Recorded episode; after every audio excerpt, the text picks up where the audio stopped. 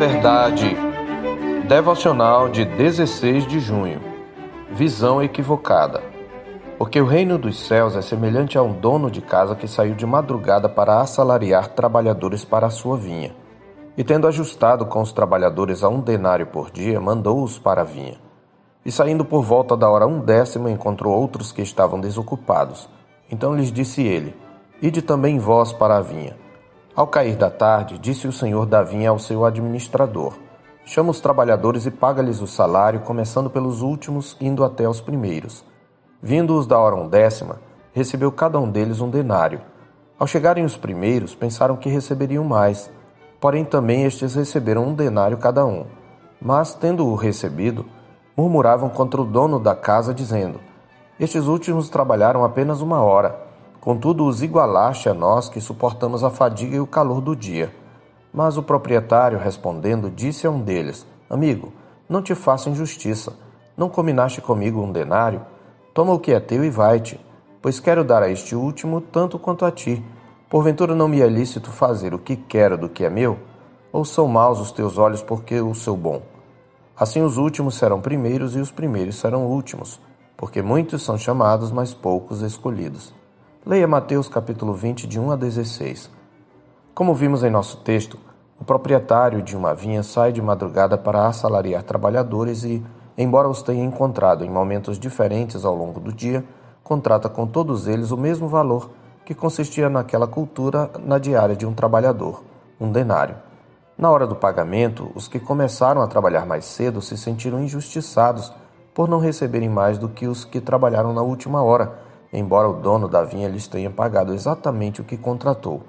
Na reação deles, podemos perceber algumas atitudes reprováveis, das quais também podemos ser culpados no processo de discipulado, no que diz respeito ao modo como nos comparamos uns aos outros.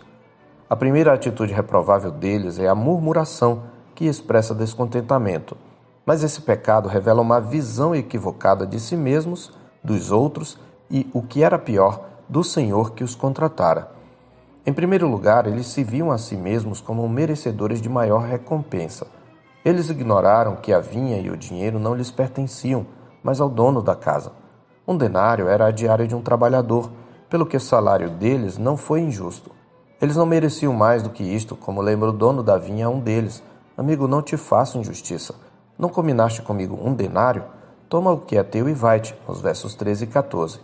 Portanto, em sua negociação, eles revelam orgulho ao superestimar seu trabalho, avareza, pois queriam mais do que lhes era devido, e autojustiça, pois faziam exigências assumindo a posição de juízes da própria causa. Em segundo lugar, eles viam o trabalho dos outros com desprezo e inveja. Movidos de orgulho, inveja e avareza, enquanto trabalhavam, aqueles homens se comparavam aos outros, registrando cuidadosamente o quanto trabalhou cada grupo. Essa é a tendência do invejoso. Ele nunca está satisfeito com o que tem porque vive se comparando com os outros. Ele mede e compara quanta atenção e reconhecimento recebe e sempre se vê em desvantagem e injustiçado porque não tem o que os outros têm e ele gostaria de ter. É interessante notar que esse espírito é revelado exatamente diante da benevolência do dono da vinha, ao dar aos últimos o mesmo que aos primeiros. Em terceiro lugar, eles revelam uma visão equivocada da benevolência do dono da vinha. Aliás, esse foi o erro básico deles. Esqueceram-se dos princípios da graça, por isso esperavam receber mais do que os outros, achando que mereciam mais. Faltava-lhes contentamento com o que receberam do dono da vinha. Em sua autojustiça, eles puseram em dúvida a justiça do seu senhor. E em sua avareza, eles se esqueceram a quem pertenciam a vinha e o dinheiro. Agimos da mesma maneira quando damos ouvidos ao diabo e começamos a duvidar se Deus é realmente justo na maneira com que nos trata. E nem sempre demonstramos esse descontentamento com Deus de maneira explícita. Podemos atribuir aos homens o que na verdade pensamos sobre ele. Em suma, Jesus quer nos ensinar que tudo o que recebemos é pela graça. Portanto, Deus distribui porções dessa graça na proporção em que for do seu agrado. Por isso, não devemos pensar em termos de direitos e barganhas no reino de Deus. Como disse certo comentarista, não há nada mais errado do que o espírito que argumenta que, porque eu faço isto ou porque eu fiz aquilo, tenho o direito de esperar algo em troca. Quando reconhecemos que tudo é pela graça e nos deleitamos em Cristo, não precisamos manter um balanço ou registro do nosso trabalho, nem nos comparar aos outros. Na vida cristã, nada devemos desejar além de agradar a Deus e viver para a glória de Cristo. Não viva a se comparar com os outros. Não se torne prisioneiro da avareza, da autojustiça ou da inveja. Não faça da atenção e do reconhecimento dos outros ídolos do seu coração. Aprenda a se alegrar quando a graça presenteia a outro mais do que a você e compreenda que o reconhecimento não preenche o seu vazio.